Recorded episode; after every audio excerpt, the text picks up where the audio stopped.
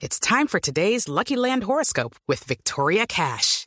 Life's gotten mundane, so shake up the daily routine and be adventurous with a trip to Lucky Land. You know what they say. Your chance to win starts with a spin. So go to LuckyLandSlots.com to play over 100 social casino-style games for free for your chance to redeem some serious prizes. Get lucky today at LuckyLandSlots.com. Available to players in the U.S., excluding Washington and Michigan. No purchase necessary. VGW Group. Void where prohibited by law. 18 plus. Terms and conditions apply. Se vuelve recurrente, pero es un hecho tristemente cierto. Todos los días hay quejas de miles de colombianos por la mala prestación de los servicios de salud. Hay paseos de la muerte, hay fallecimiento de pacientes en eh, salas de espera, incluso en puertas de clínicas y hospitales. Y la deuda de la CPS sigue creciendo con esos centros médicos públicos, principalmente con los hospitales. Uno de los departamentos afectados por esa situación, por la falta de pago de la CPS a los hospitales, es el Valle del Cauca. Por eso hemos llamado hoy a su gobernadora, doctora Dilen Francisca Toro. Gobernadora, buenas tardes. Buenas tardes a usted, a todos los oyentes. Gobernadora, hoy, ¿cuál es la situación del sistema de salud en el Valle del Cauca? Bueno, pues eh, tenemos una problemática grande, sobre todo con lo que tiene que ver con el no POS, es decir, todas las enfermedades y las patologías que tienen unos medicamentos que no están incluidos dentro del plan obligatorio de salud. Esos recursos, los, eh, el, el ministerio envió una, una una circular en donde somos nosotros, los departamentos, los que asumimos esa, esa carga. Y cuando yo llegué había más o menos 250 mil millones de pesos de deuda por el concepto de no post. Entonces, ¿eso qué pasa? Con eso, pues los hospitales públicos, sobre todo los hospitales que tienen más, más eh, eh, hacen actividades de mayor eh, eh nivel, pues entonces eh, no se les paga o las EPS dejan de pagarle y eso que dejan de pagarle los EPS, pues no hay flujo de recursos, tienen dificultades financieras y esa es la problemática que tenemos hoy en los hospitales del departamento que tienen, tienen un déficit financiero inmenso, sobre todo el Hospital Universitario del Valle. ¿De cuánto es ese déficit hoy, gobernadora? Pues el Hospital Universitario en este momento debe más o menos 250 mil millones de pesos, pero eh, pues eh, en lo que tiene que recaudar, cierto, es más o menos 140 mil millones de pesos pero también tiene que ver con las EPS liquidadas, por ejemplo Caprecom, por ejemplo Selva Salud, por ejemplo Cali Salud, que fueron EPS liquidadas y les quedaron debiendo unos recursos muy importantes al hospital universitario y que hoy pues no sabemos qué va a pasar. Gobernadora, ¿eso cómo se traduce esas deudas, ese tema del no pos, de la falta de, de flujo de caja para los hospitales y las clínicas y los centros médicos? ¿Cómo se traduce directamente en eh, una mala calidad o de pronto demora en la atención a los pacientes? Pues la, atención no es oportuna, ni es una atención con calidad, porque con dificultades financieras pues no es la misma calidad que se le presta a los pacientes. Pero también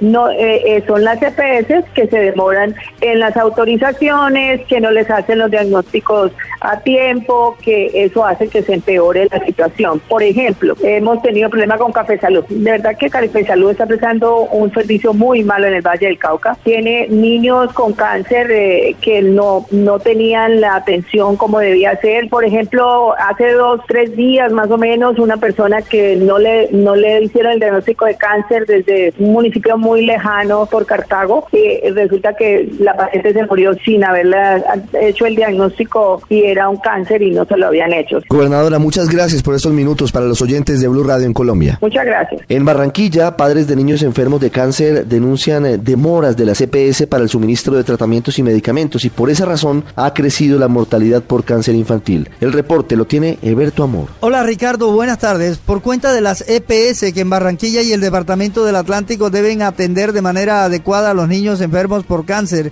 y otras enfermedades catastróficas, esta zona del país se ha convertido en escenario de estadísticas que entristecen por la magnitud de los letales efectos que produce el denominado paseo de la muerte las maniobras legales ejecutadas por quienes deberían asegurar la salud de los niños afectados por estos males le han costado al Atlántico 33 vidas de pequeños que apenas comenzaban a trasegar por el mundo. Sí, 33 niños muertos por física falta de atención por dilatación de las autorizaciones para medicamentos y tratamientos, siendo el caso más reciente el de Estefanía Bermúdez, cuyos padres se cansaron de esperar una autorización.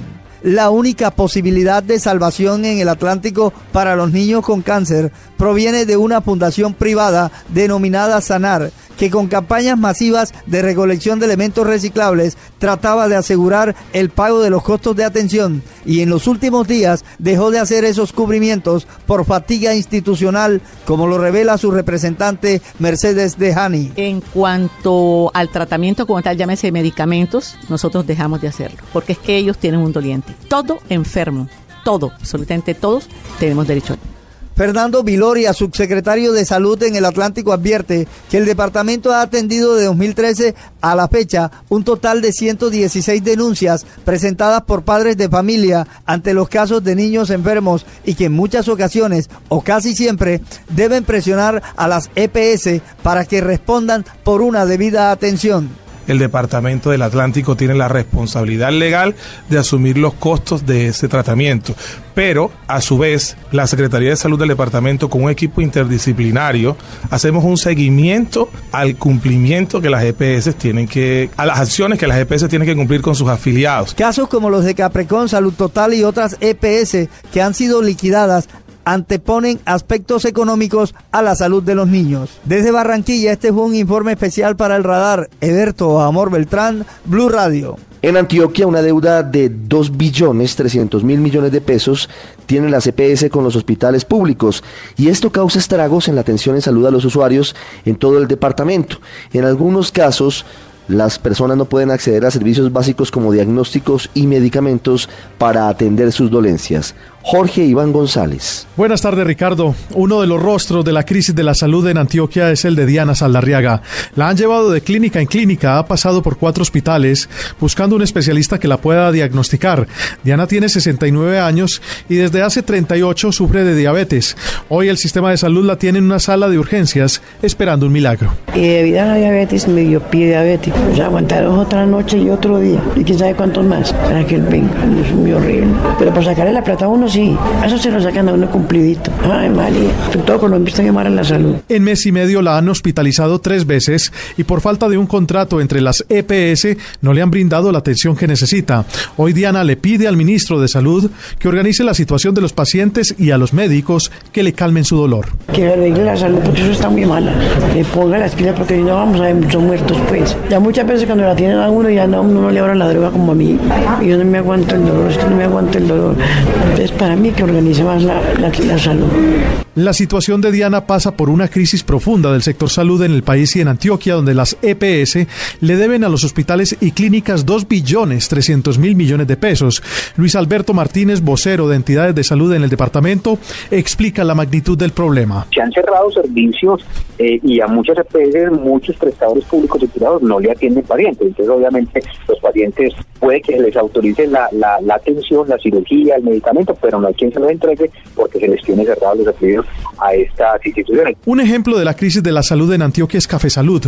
200.000 usuarios de esa EPS no son atendidos por 30 hospitales en el departamento y no es la única EPS con problemas. Sabia Salud, por ejemplo, tuvo que recibir una inyección urgente de recursos por 25 mil millones de pesos por parte del Ministerio de Salud, como lo explica el jefe de esa cartera, Alejandro Gaviria. El gobierno nacional va a hacer una capitalización, entre comillas, de Sabia Salud, un valor cercano a los 50 mil millones de pesos. El departamento de Antioquia va a tomar un deudo, se va a endeudar financieramente con un valor cercano a los 70 mil millones de pesos, ir pagando las deudas. El municipio de Medellín va a capitalizar por un valor, podríamos decir, cercano a los 20 mil millones de pesos. Esto es, en una estrategia de todos ponen, estamos tratando en el tema de Sabia de resolver ese problema. En Antioquia las alertas están prendidas ya que son muchos los hospitales que han tenido que cerrar algunos de sus servicios debido a que las EPS no están cumpliendo con sus obligaciones. Una crisis en la que los más afectados son los usuarios. Para el radar, en Medellín, Jorge Iván González, Blue Radio.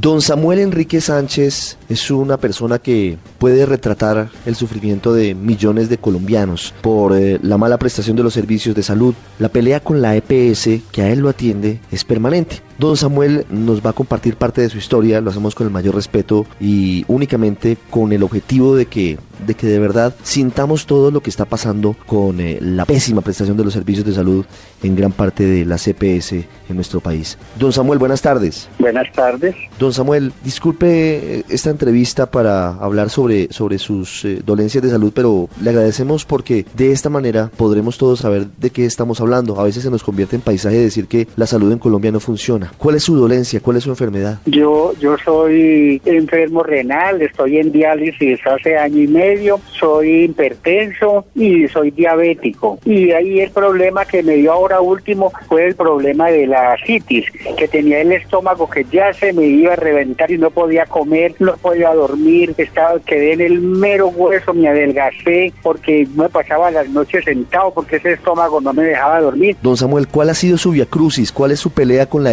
EPS? ¿Por qué antes no había recibido el tratamiento? Vaya y vaya ya a, insistir y me mandaban era los exámenes y uno eh, que, que, que, que no, se, no se le puede sacar ese líquido, que hasta que no tenga estos exámenes y uno iba allá al examen y que lo que espere que de acá los llamamos y nunca me llamaban. Y más, sin embargo, pues yo saqué unos exámenes particulares y ni así. Don Samuel, ¿cuál es su EPS? Discúlpeme. Es Cosalud. Cosalud. ¿Y por qué no le hacían el tratamiento completo contra la citis? ¿Por qué no le retiraban todo el líquido del estómago? A mí me, a mí me, me cruzaron dos veces y me sacaban una jeringada, no más. Y ya hoy me sacaron seis bolsas.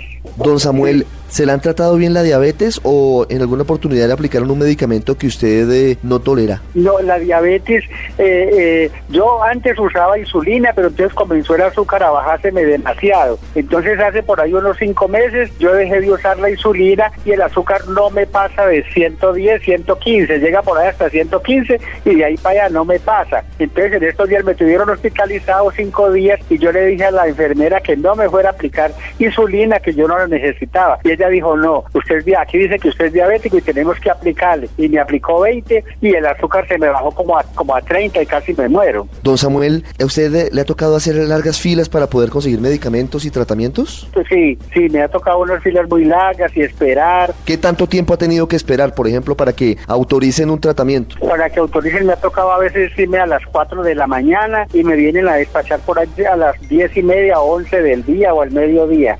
Don Samuel, muchas gracias por compartir su testimonio con nosotros, con los oyentes de Blue Radio y esperamos una pronta mejoría. Bueno, bueno, con mucho gusto. Ya regresamos a El Radar en Blue Radio.